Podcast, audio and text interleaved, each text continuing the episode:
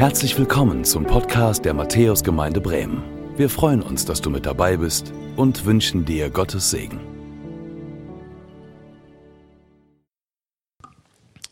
Schön euch zu sehen. Es ist wunderbar zu sehen, wie ihr äh, Jesus groß macht im Lobpreis. Das ist richtig gut. Ähm, mich bewegt das zu sehen, wie die Kids das auch anfangen zu machen. Ja, das ist ein Geschenk. Ähm, magst du dich mal kurz zu deinem Nachbarn drehen? Wende dich ihm mal zu und sag ihm, schön, dass du da bist.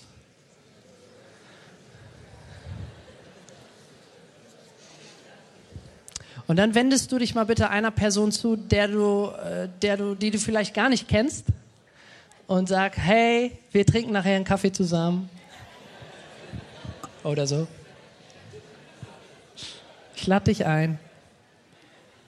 Was brauchst du? Gut. Gut gemacht. Ähm, als Christen wollen wir, und ich glaube, das ist äh, sozusagen ein, ein gemeinsamer Nenner, wollen wir Jesus hinterherlaufen. Und wir wollen uns die Frage stellen, okay, was ist, was ist dein Wille, Jesus? Wir beten das im Vater unser jedes Mal, ähm, dein Wille geschehe. Damit sagen wir nicht mein, sondern dein Wille geschehe. Und wir wünschen uns, dass Gottes Wille ähm, in unserem Leben mehr Raum nimmt und uns das prägt. Und genauso ist es auch, wenn wir als Gemeindeleitung zusammenkommen oder als pastorales Team, dass wir Gottes Willen tun möchten. Und ähm, das sieht in unterschiedlichen Bereichen dieser Welt unterschiedlich aus. Jesus kommt auf diese Welt, um das Reich Gottes zu initiieren. Und er holt sich seine Familie zurück, Stück für Stück. Und wir dürfen daran teilhaben. Das heißt, wenn wir heute über Vision reden, dann geht es nicht um eine Vision für Matthäus, für hier so allein, sondern geht es immer um eine Vision für das Reich Gottes. Und ich weiß nicht, ob du das schon mal so erlebt hast, so Vision Sunday, das ist so ein Begriff, den kennen wir hier nicht so gut. Aber die Idee ist, dass wir euch mit hineinnehmen wollen in das, was wir glauben, was Jesus uns aufs Herz gelegt hat. Wie tut er das? Ganz unterschiedlich in der Auszeit, die Andreas genommen hatte, in, in seinem Sabbatical, gab es immer wieder Bibelverse, Aussagen, die immer wieder so aufleuchteten. Und in einem Ausrichtungstreffen, was wir so hatten als Vorstand, wo wir uns Zeit genommen haben, ähm, zu beten, Gott zu suchen, ähm, haben wir ihn auch gefragt, so was ist dran für 2023? Gibt es da was? Was du tun möchtest, wo wir, wo wir einen Schwerpunkt drauf legen. So, ähm, in dem Viererteam haben wir das genauso getan und ähm, es ist immer wieder das Gleiche so aufgeploppt. Und wir wollen euch jetzt heute und auch in der nächsten Woche, ähm, weil wir ein bisschen einen Weg gehen, euch damit hineinnehmen. Ähm, in das, was wir glauben, was Jesus tun will in 2023 und darüber hinaus. Ähm, nicht nur in Matthäus, sondern durch Matthäus, weil es um das Reich Gottes geht. Ähm, es ist etwa ein Jahr her, da bin ich hier in diesen Gottesdienst gegangen und ja, es war, war, war, war, ein, war ein schöner, schöner Gottesdienst. Ich war dankbar, ich bin dankbar rausgegangen. Ich habe ähm, Zuspruch erfahren gehabt und dann ging ich da hinten raus ins Café, wo, so wie ihr das ja alle nachher macht, um euch einander den Kaffee zu spendieren. Ähm, und ich führte ein Gespräch, das war kein intensives Gespräch, aber ähm, es war, war, ein netter Austausch und ähm, führte noch ein weiteres Gespräch und es war vielleicht zehn Minuten, Viertelstunde nach dem Gottesdienst und ich war fertig. Ich konnte nicht mehr. Ähm, mir fiel das so schwer.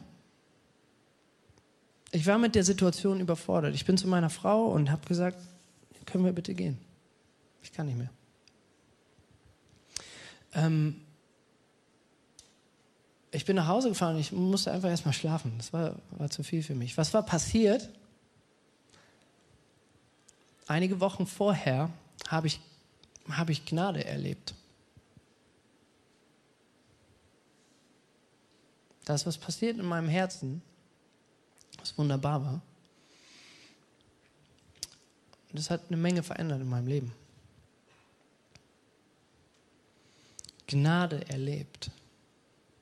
Matthäus als ein Ort der Gnade. Was ist Gnade überhaupt? Das wollen wir uns heute ein bisschen anschauen im ersten Teil und ähm, das so als eine Grundlage. Und dafür habe ich euch zwei Passagen aus der Bibel mitgebracht, ähm, die ich mir kurz mit euch anschauen möchte. Und ähm, ich bete noch kurz am Anfang. Jesus, danke, dass du hier bist. Amen.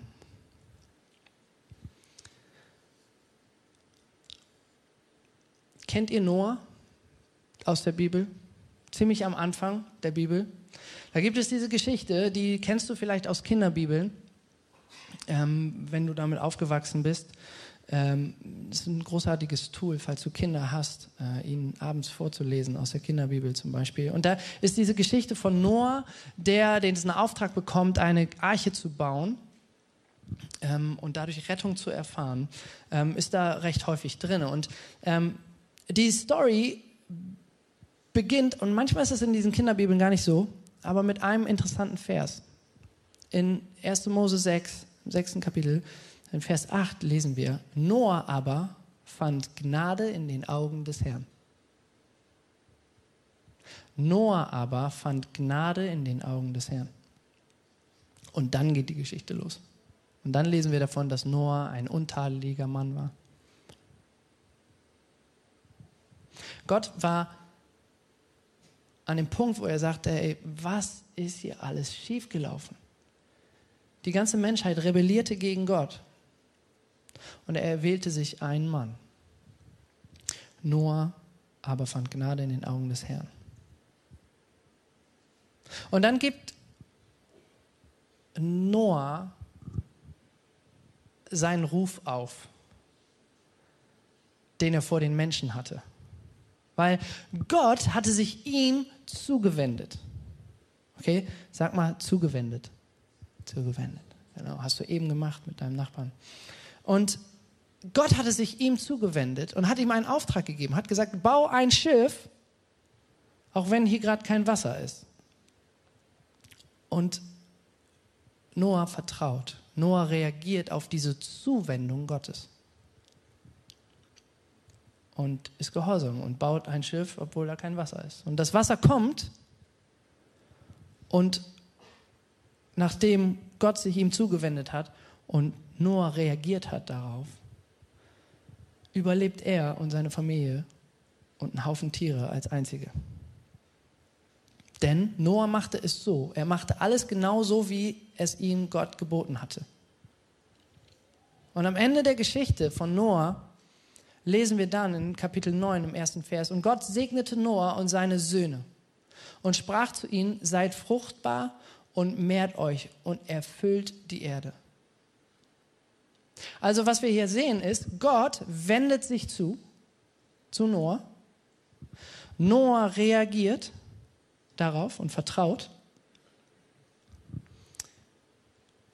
Und Gott gibt ihm Zuwendung. Er sagt, sei fruchtbar und, und vermehrt euch. Er gibt Leben. Und über Gottes Zuwendung und Gottes Zuwendungen soll es heute gehen. Sagst du vielleicht, okay, ey, Story mit einem Schiff, wo kein Wasser und so weiter, das ist, das ist krass. Ähm, wie, wie, wie, wie passt das in mein Leben? Ich habe dir eine zweite Story mitgebracht. Und zwar geht es da um einen Jungen, der heißt Samuel. Und Samuel ist ein ganz besonderer Junge, weil seine Mama lange Zeit kein Baby kriegen konnte. Und dann bekam sie Samuel. Und dann hat sie gesagt, ich möchte, dass, dass Samuel im Haus von Gott aufwächst. Und das tut er. Und in dieser Zeit sind aber die, die eigentlich zum Volk Gottes gehören, machen ihr Dinge und rebellieren. Und in der Zeit meldet Gott sich nicht viel. Und dann hört auf einmal aber Samuel Gottes Stimme und wird gerufen, steht auf nachts und geht zu seinem Lehrer. Und der Lehrer sagt, was störst du mich? Leg dich wieder hin. Passiert nochmal. Leg dich wieder hin. Und wenn Gott nochmal oder wenn, wenn, wenn, wenn es nochmal passiert, dann sollst du reagieren, sagt sein Lehrer. Und dann lesen wir im dritten Kapitel, im ersten Samuel, Vers 10, da kam der Herr und trat herzu. Also Gott wendet sich Samuel zu und rief wie zuvor, Samuel, Samuel. Und Samuel sprach, rede, denn dein Knecht hört. Also Gott wendet sich Samuel zu im, und redet mit ihm und Samuel entscheidet sich und sagt, okay, ich höre zu. Ich ordne mich dem unter, was du sagst. Ich vertraue darauf. Und er bekommt eine Botschaft und diese Botschaft soll er weitergeben und die ist ziemlich unangenehm, weil die geht gegen die Familie seines, seines Lehrers. Aber er ist gehorsam und setzt das um und gibt diese Botschaft weiter. Und am Ende des dritten Kapitels lesen wir, und der Herr erschien weiterhin in Silo, also das war sozusagen die Heimat oder die, die Stadt, in der Samuel lebte. Denn der Herr offenbarte sich dem Samuel in Silo durch das Wort des Herrn. Also wir lesen auch hier, ne? Gott wendet sich zu, Samuel reagiert und Gottes Zuwendung ist, dass er sich immer und immer wieder offenbart.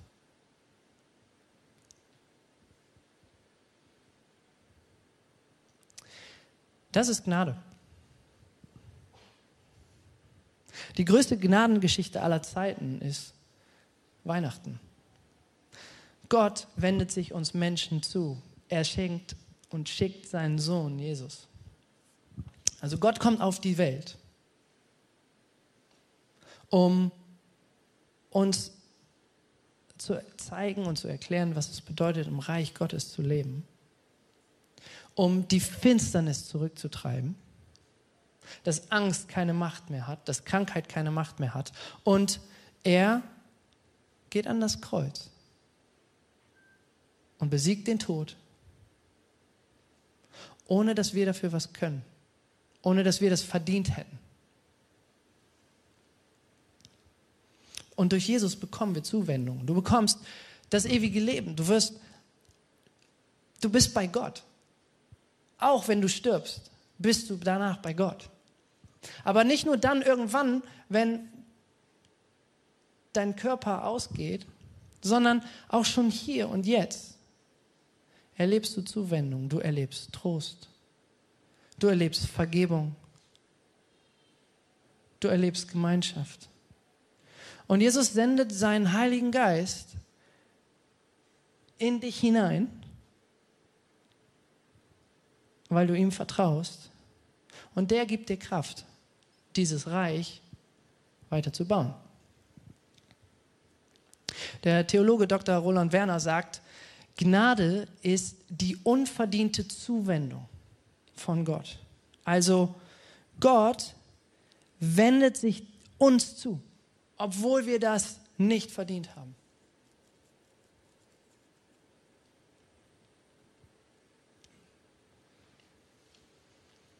Unverdiente Zuwendung. Kennst du das, wenn du mit einer Person redest und die erzählt dir von einer schwierigen Situation, in der sie gerade steckt, wo sie vielleicht ähm, gerade mit Herausforderungen kämpft, enttäuscht wurde. Und also ich, ich glaube nicht, dass es jedem so geht, aber ich, einigen bestimmt. Aber dann gibt es diesen Moment, wo du in deinem Kopf denkst, okay, das ist krass, das ist richtig schlimm aber so in meinem Herzen spüre ich das eigentlich nicht. Irgendwie gibt es da so eine, so eine Trennung. Also so richtig emotional Anteil zu nehmen, das ist schwierig. Brauchst du jetzt nicht melden, aber ich, ich gehe davon aus, dass es einigen von uns so geht. So ging es mir. Ich bin schon lange mit Jesus unterwegs und ich bin immer wieder in Gesprächen auf Situationen oder mit Situationen und Krisen konfrontiert worden, wo ich in meinem Kopf dachte, okay, das ist echt blöd. Ich will nicht, dass das so ist. Ich wünsche mir, dass es der Person gut geht. Und jetzt ist es wichtig, der Person irgendwie Anteil, da Anteil zu nehmen, aber irgendwie gespürt habe ich das nicht. Meine Frau und ich haben vor einem Jahr etwa so ein uns Zeit genommen, eine Woche lang, wo wir mit einem anderen Ehepaar oder mit zwei anderen Ehepaaren, die darin so ausgebildet sind, so einen Gebetsdienst besucht. Und die Idee ist, dass es so ein, so ein therapeutischer Ansatz auch, dass man so durch das Leben geht und, und man Jesus bittet, so Sachen zu zeigen, die er gesund machen will. Und dann gab es da diesen Moment, wo wir im Gebet waren und Jesus erinnerte mich an eine Situation aus meiner Kindheit. Die hatte ich gar nicht mehr auf dem Schirm. Und auf einmal entstand in mir so dieses Feeling, so, okay, da, in, an der Situation ist was kaputt gegangen. Da hast du was erlebt, was dafür gesorgt hat, dass du Schmerz wegdrückst. Nicht allen Schmerz, aber da, hast, da hat es angefangen. Und ich habe erlebt, wie Jesus sich mir zugewendet hat und diese Verletzung geheilt hat.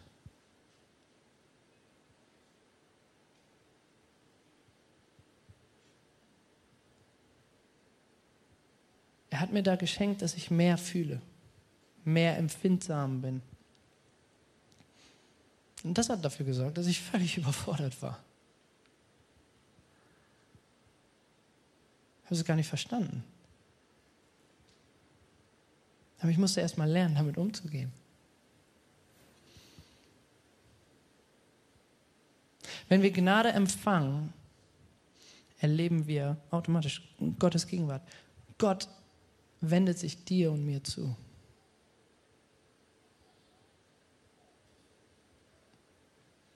Und er liebt es, Dinge zu heilen. Seelisch, in unserem Herzen, emotional, aber auch körperlich. Das tut er dann, wann er das für richtig hält aber das war etwas, was ich erlebt habe. Ich habe erlebt, dass Gnade, dass Jesus kommt und was, was heil macht. Gott ist der Gott der Zuwendung. Gott ist nicht irgendwo weit weg, sondern er wendet sich uns immer und immer wieder zu. Seine Güte jagt dir nach. Immer und immer wieder. Und Gott ist nicht nur einer, der dir nachjagt, sondern er ist auch einer, der gibt. Gott ist der Gott der Zuwendungen. Unverdiente Zuwendung, das ist Gnade. Wenn wir also reden über einen Ort der Gnade, dann reden wir über einen Ort der unverdienten Zuwendung. Und was das konkreter bedeutet, das will uns Philipp jetzt erzählen und ich bete noch kurz. Jesus, danke für deine Güte, die uns nachjagt. Und ich danke dir, dass du Philipp in diese Gemeinde gestellt hast und ihm diese Botschaft aufs Herz gelegt hast. Verherrliche du dich, Jesus. Tu du das, was du tun möchtest. Amen.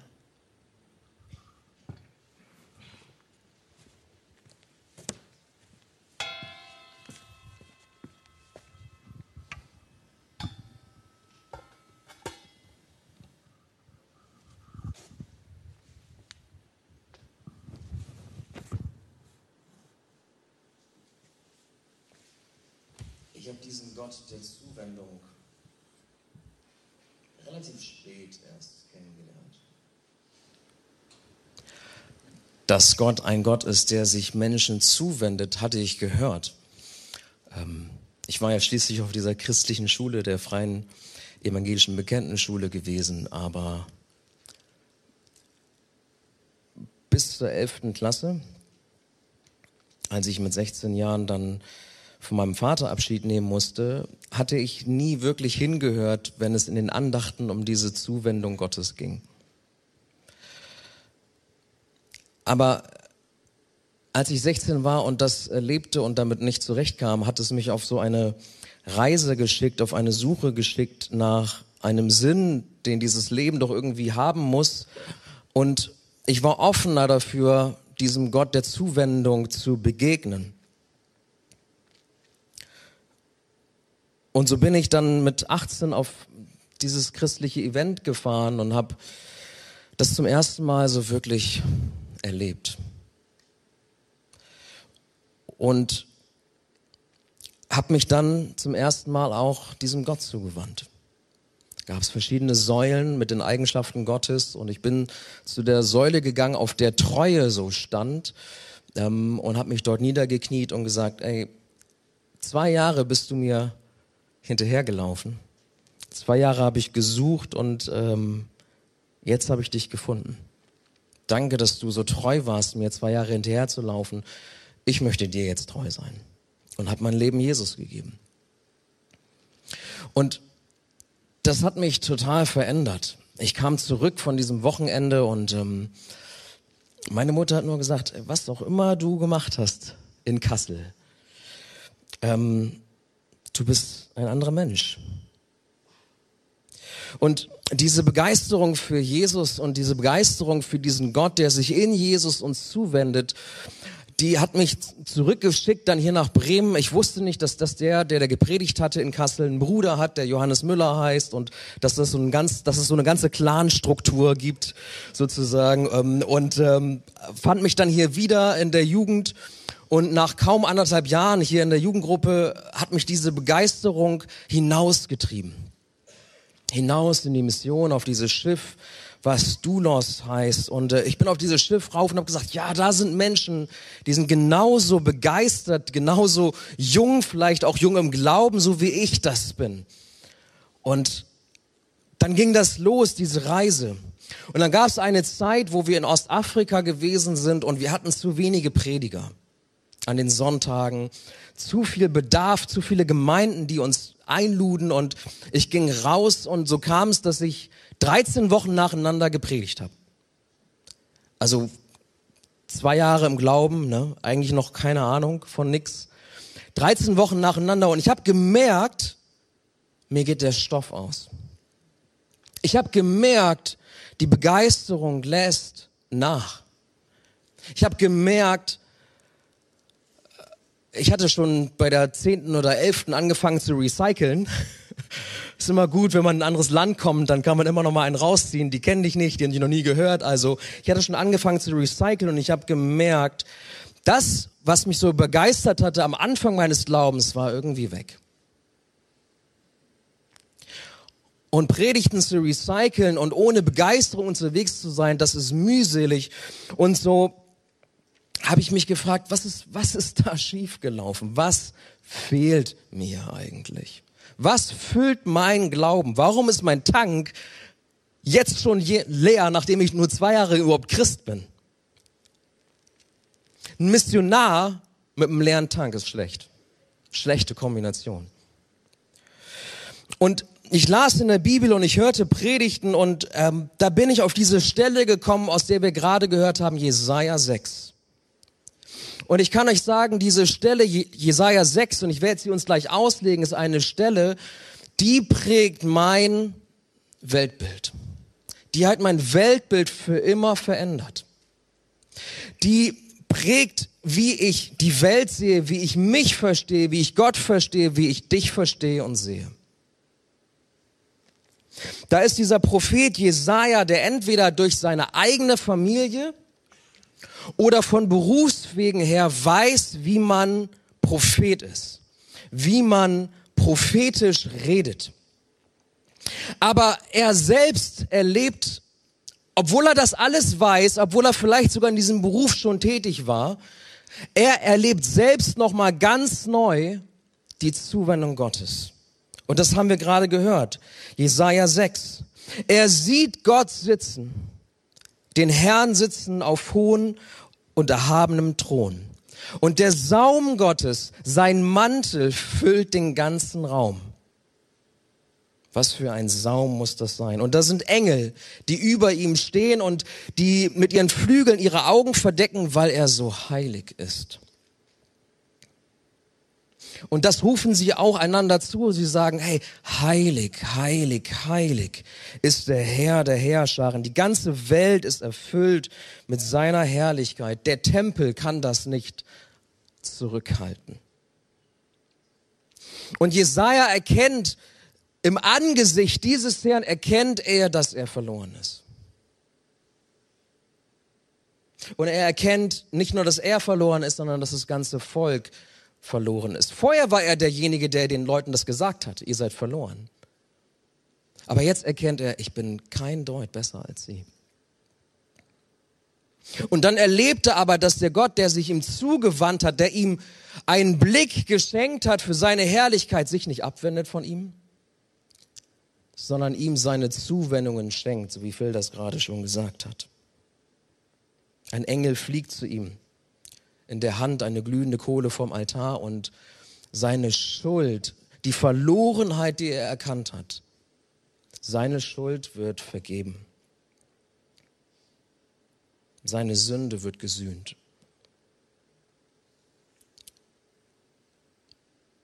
Und nach diesen Zuwendungen fragt dieser heilige Gott diesen verlorenen Jesaja, der das gerade nochmal neu erkannt hat. Wen soll ich senden? Da war sonst keiner im Raum, ne? War klar, wer gemeint war.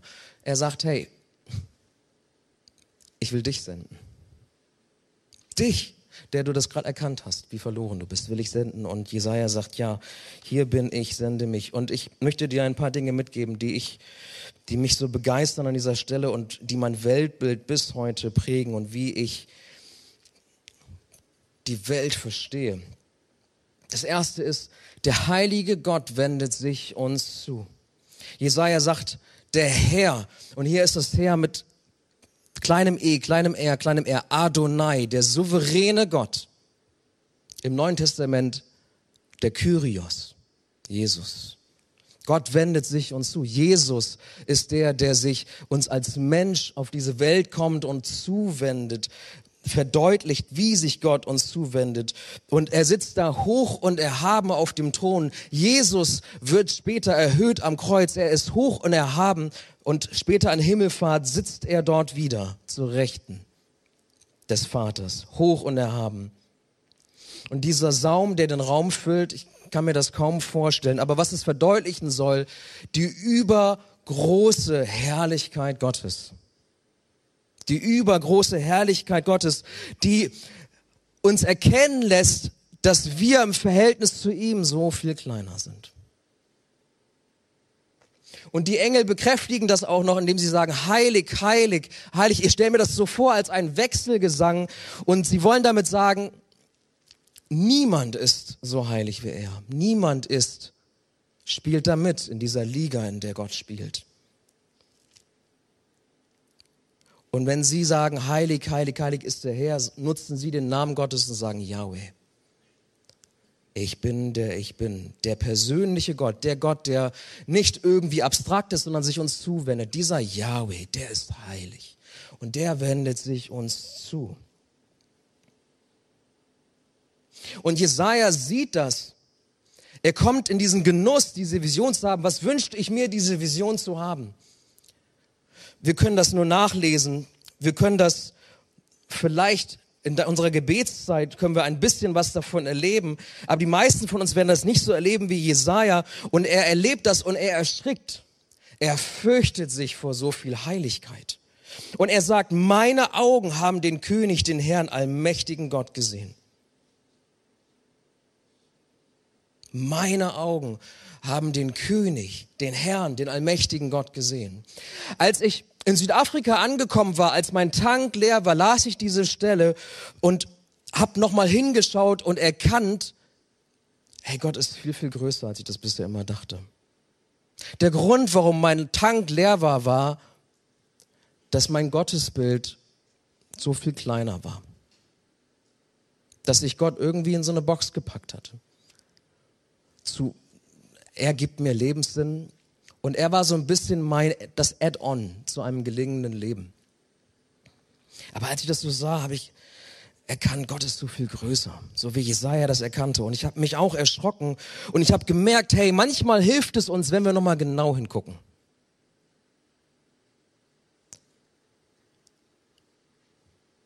Verbringst du Zeit damit, die Herrlichkeit Gottes dir anzuschauen? Zu schauen, wie groß er ist, zu schauen, wie herrlich er ist. Jesaja macht das und er erschrickt. Er erkennt nämlich den Unterschied zwischen diesem heiligen Gott und zu dem, wie er ist. Er erkennt seine eigene Verlorenheit. Er sagt, ich bin verloren oder in anderen Übersetzungen sagt er auch, wehe mir, ich vergehe. Er fällt komplett auseinander. Das, was er dachte, wer er ist, fällt komplett in sich zusammen. In der Gegenwart Gottes erkennt er das, was er dargestellt hatte, dieser Berufsprophet, das fällt komplett zusammen. Ich war da in meiner kleinen Kabine, die anderen drei waren gerade nicht da in Südafrika und ich habe erkannt, hey, ich bin jetzt hier so als Missionar unterwegs und habe erkannt, das, was ich glaube zu sein, das fiel komplett in sich zusammen. Mein Tank war leer. Gott ist so viel größer, als ich dachte und ich bin so viel kleiner, als ich dachte und ich bin verloren. Das habe ich dann nochmal neu begriffen und ich möchte dich ermutigen, auch wenn das komisch klingt. Wenn du mehr von Gottes Größe erleben willst, wenn du ergriffener sein möchtest von seiner Größe, dann beschäftige dich mal mit deiner eigenen Verlorenheit. Und ich habe das getan. Jesaja tut es, er erkennt das und er erkennt, hey, ich habe vorher den Leuten gesagt, was alles schlecht ist bei ihnen, aber ich bin kein Deut besser als sie. In der Gegenwart dieses heiligen Gottes bin ich genauso verloren wie sie. Es kommen manchmal Leute zu mir und sagen, ey, wow, ihr seid ja als Pastorenteam total offen und so, wie ihr auch erzählt über eure eigene Verlorenheit. Und wisst ihr, ich tue das, weil ich weiß, ich bin kein Deut besser als ihr. Ich bin genauso verloren, wie es jeder andere hier auch ist. Es nützt kein Vergleich. Römer 3 im Neuen Testament, da steht, es ist keiner gerecht. Keiner von uns kann vor diesem heiligen Gott bestehen. Aber in dieser Verlorenheit, die Jesaja erkennt, die ihn erschrickt, die ihn durch Mark und Bein geht, wo sein ganzes Selbstbild in sich zerfällt, wendet sich Gott ihm nochmal zu und vergibt ihm seine Schuld und sagt, Du bist verloren, aber deshalb bin ich gekommen. Deshalb bin ich gekommen. Er erkennt seine Verlorenheit. Er bekennt sie mit seinen Worten. Und Gott kommt und vergibt seine Schuld, richtet ihn wieder auf und sendet ihn so. Er sagt sogar, weißt du was? Du denkst, du bist so klein, weil du mich jetzt gesehen hast in meiner Herrlichkeit. Du denkst, du bist unwürdig du bist würdig. Du bist würdig. Und er sendet ihn. Und er sendet ihn. Ich erkannte das so für mich, dass in dem Moment, wo ich meine eigene Verlorenheit erkannt habe und erkannt habe, hey, ich bin hier als Missionar, aber ich habe nichts zu sagen. Wer bin ich eigentlich? Habe ich erkannt, ich bin würdig. Ich bin würdig und meine Verlorenheit ist das, was mich rettet, ist das, was mir nämlich hilft zu verstehen, es ist Christus, der in mir zum Zug kommen muss. Und wir lesen gerade als pastorales Team, haben wir angefangen, ein Buch zu lesen von einem Autor, der heißt Brandon Manning, Größer als dein Herz. Und dahin, da zitiert er C.S. Lewis mit folgenden Worten. Gnade steht für ein völliges, kindliches und entzücktes Annehmen unserer Not für eine Freude an der völligen Abhängigkeit von Gott. Dem guten Menschen tun die Sünden leid, die seine Bedürftigkeit verstärkt haben. Die neue Bedürftigkeit, die durch seine Sünden entstand, aber tut ihm nicht mehr leid.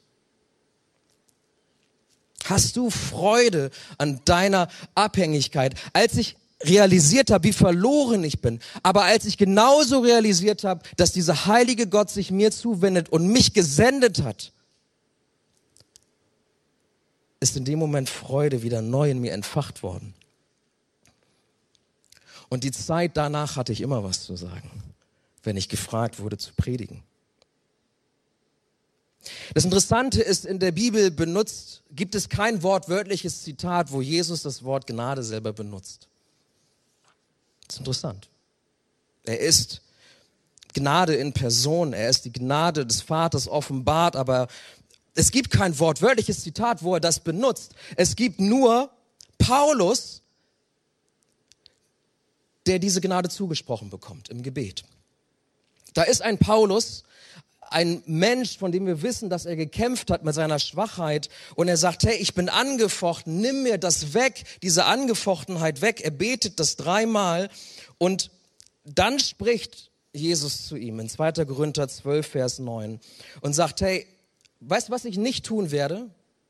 Deine Angefochtenheit wegzunehmen. Und warum? Jesus spricht, meine Gnade genügt dir, denn meine Kraft kommt in Schwachheit zur Vollendung. Meine Gnade genügt dir, denn meine Kraft kommt in Schwachheit zur Vollendung. Und das ist mehr als nur ein Sagen, sondern was hier eigentlich im Text steht, ist, Gott versichert uns ein für alle Mal, dass seine Gnade genügt. Seine Gnade genügt, egal wie groß unsere Verlorenheit ist, seine Gnade genügt. Und Paulus sagt, ab jetzt werde ich anders beten. Ab jetzt möchte ich mich meiner Schwachheit rühmen, sagt er hier. Ich möchte mich rühmen meiner Schwachheit, damit die Kraft Christi bei mir wohnt. Und was hier eigentlich wortwörtlich ist, damit die Kraft Christi bei mir das Zelt aufschlägt. Oder ins Deutsche übersetzt, damit die volle Gegenwart Gottes bei mir ist. Dieser Paulus, dieser Machertyp erkennt, ich muss nicht perfekt sein. Es geht nicht darum, dass meine Anfechtung, dass meine Schwachheit, meine Probleme weggenommen sind, sondern es geht darum, dass ich, dass er kommt mit seiner vollen Gegenwart. Seine Gnade genügt mir, denn seine Kraft kommt in meiner Schwachheit erst zum Zug, zur Vollendung.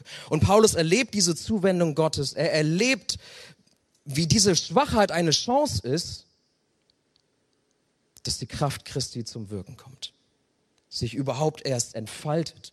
Und wir glauben, das funktioniert auch bei uns. Wir glauben, das lädt andere ein. Wir glauben, dass wenn wir voreinander das bekennen, unsere Verlorenheit bekennen, dass wir merken, der andere ist genauso wie ich. Kein Deut besser.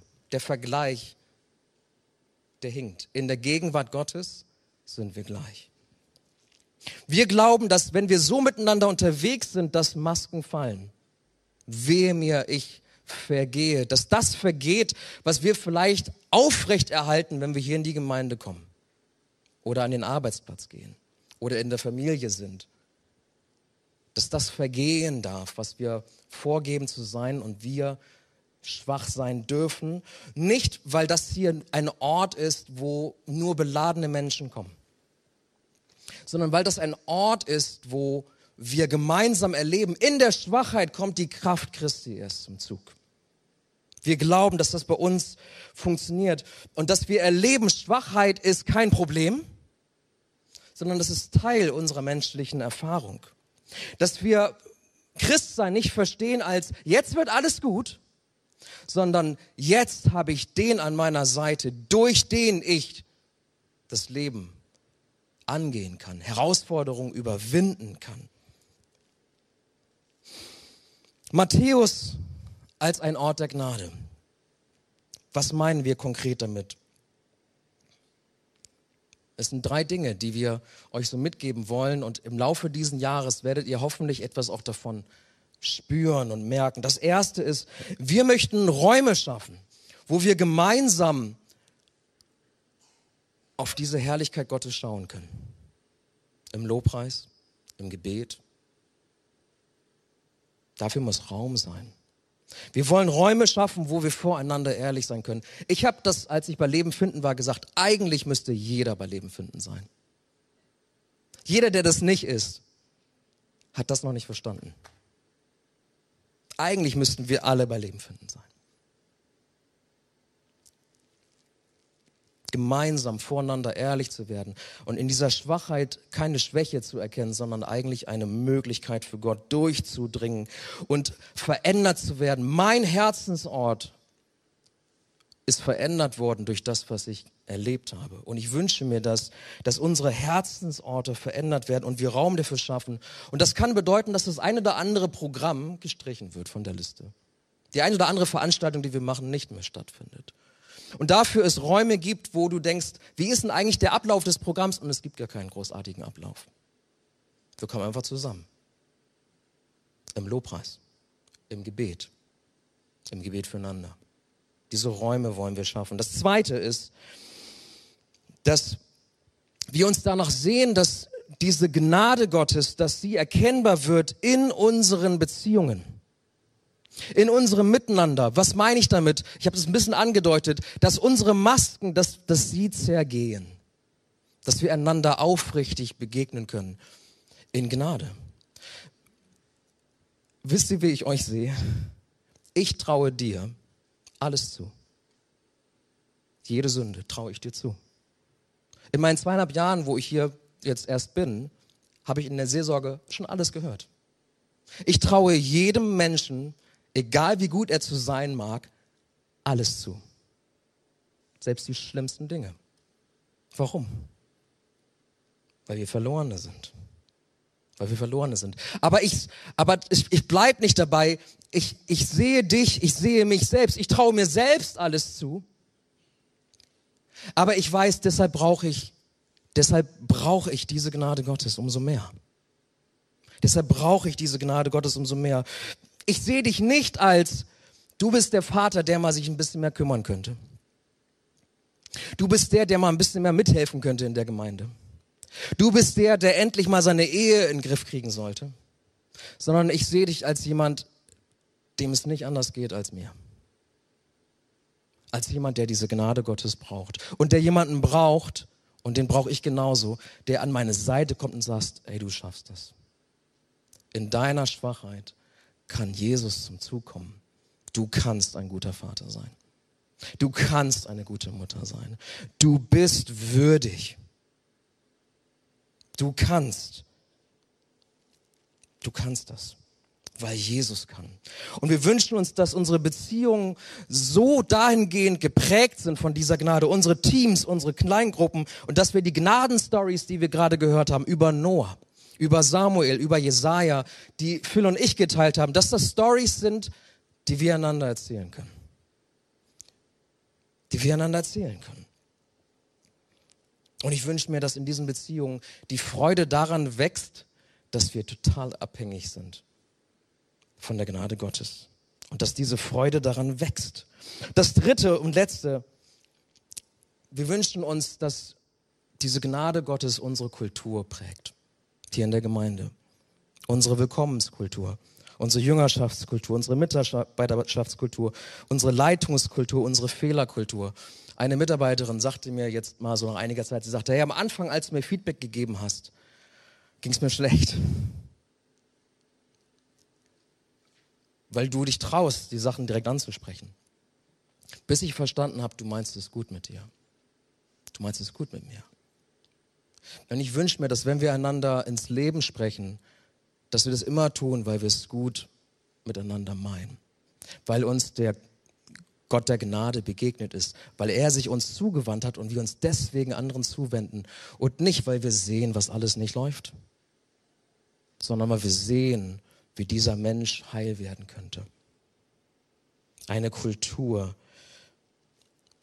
der Gnade. Liebe, sagt die Bibel, soll unser Miteinander kennzeichnen.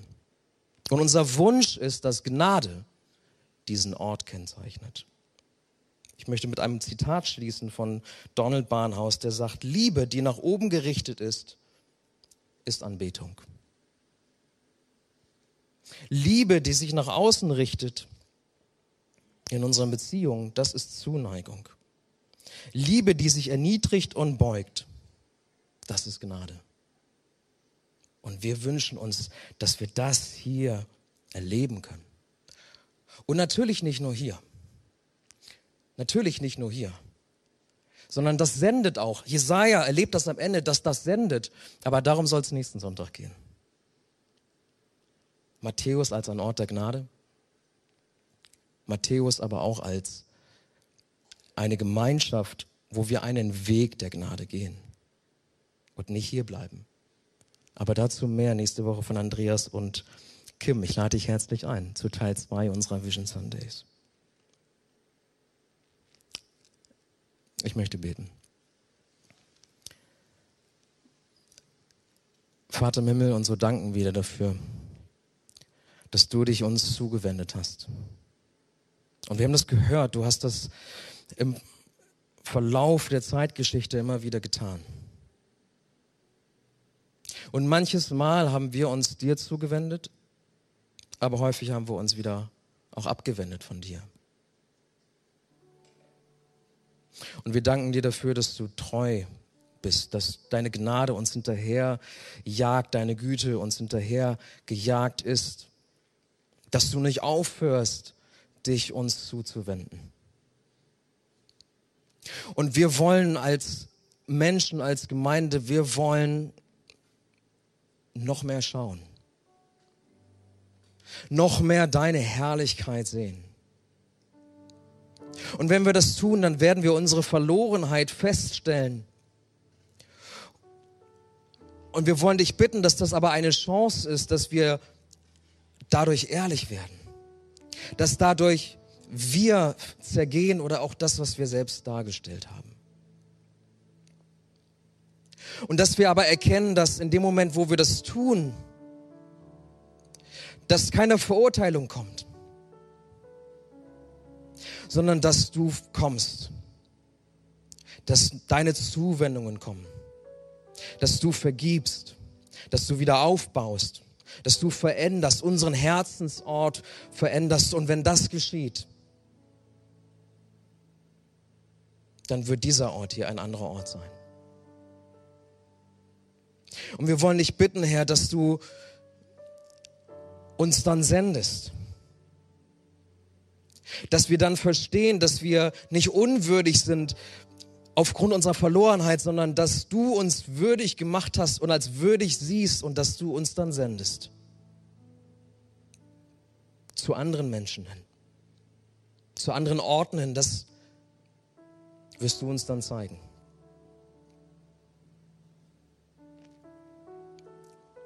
Wir bitten dich, dass du in uns einen Herzensort der Gnade schenkst und wir bitten dich, dass du diesen Ort hier, dein Haus, zu einem Ort der Gnade machst. Amen. Und wir werden jetzt ein Lied zusammen singen. Und bevor wir das tun, möchte ich dir aber einen Moment noch geben. Vielleicht bist du hier und du hast gerade so im Hören Vielleicht ist dir deine Verlorenheit auch nochmal neu bewusst geworden. Dann kannst du es gleich in der Stille bekennen. Vielleicht gibt es auch Dinge, wo du gemerkt hast, dass da Ungnade war. Wie du über Menschen gesprochen hast. Wie du Menschen begegnet bist. Dass du vielleicht Vergleiche gezogen hast, so wie Jesaja das tate, bevor er dann dem heiligen Gott begegnet ist und gemerkt hat, wir brauchen uns nicht vergleichen dann kannst du das gleich auch in der Stille bekennen. Und vielleicht ist das gar nicht das, was dich betrifft, sondern du musst nochmal neu hinschauen auf diesen herrlichen, diesen heiligen Gott und nochmal neu für dich entdecken, dass er sich wirklich dir zuwendet, dass er dich wirklich als würdig erachtet Ich lade dich ein, das in der Stille zu tun und das mit hineinzunehmen in das Lied, was wir dann gleich miteinander singen werden.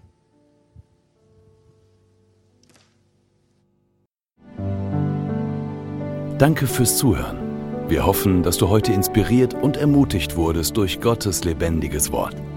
Unser Gebet ist, dass es viel Frucht bringt. Weitere Infos findest du unter www.matthäus.net.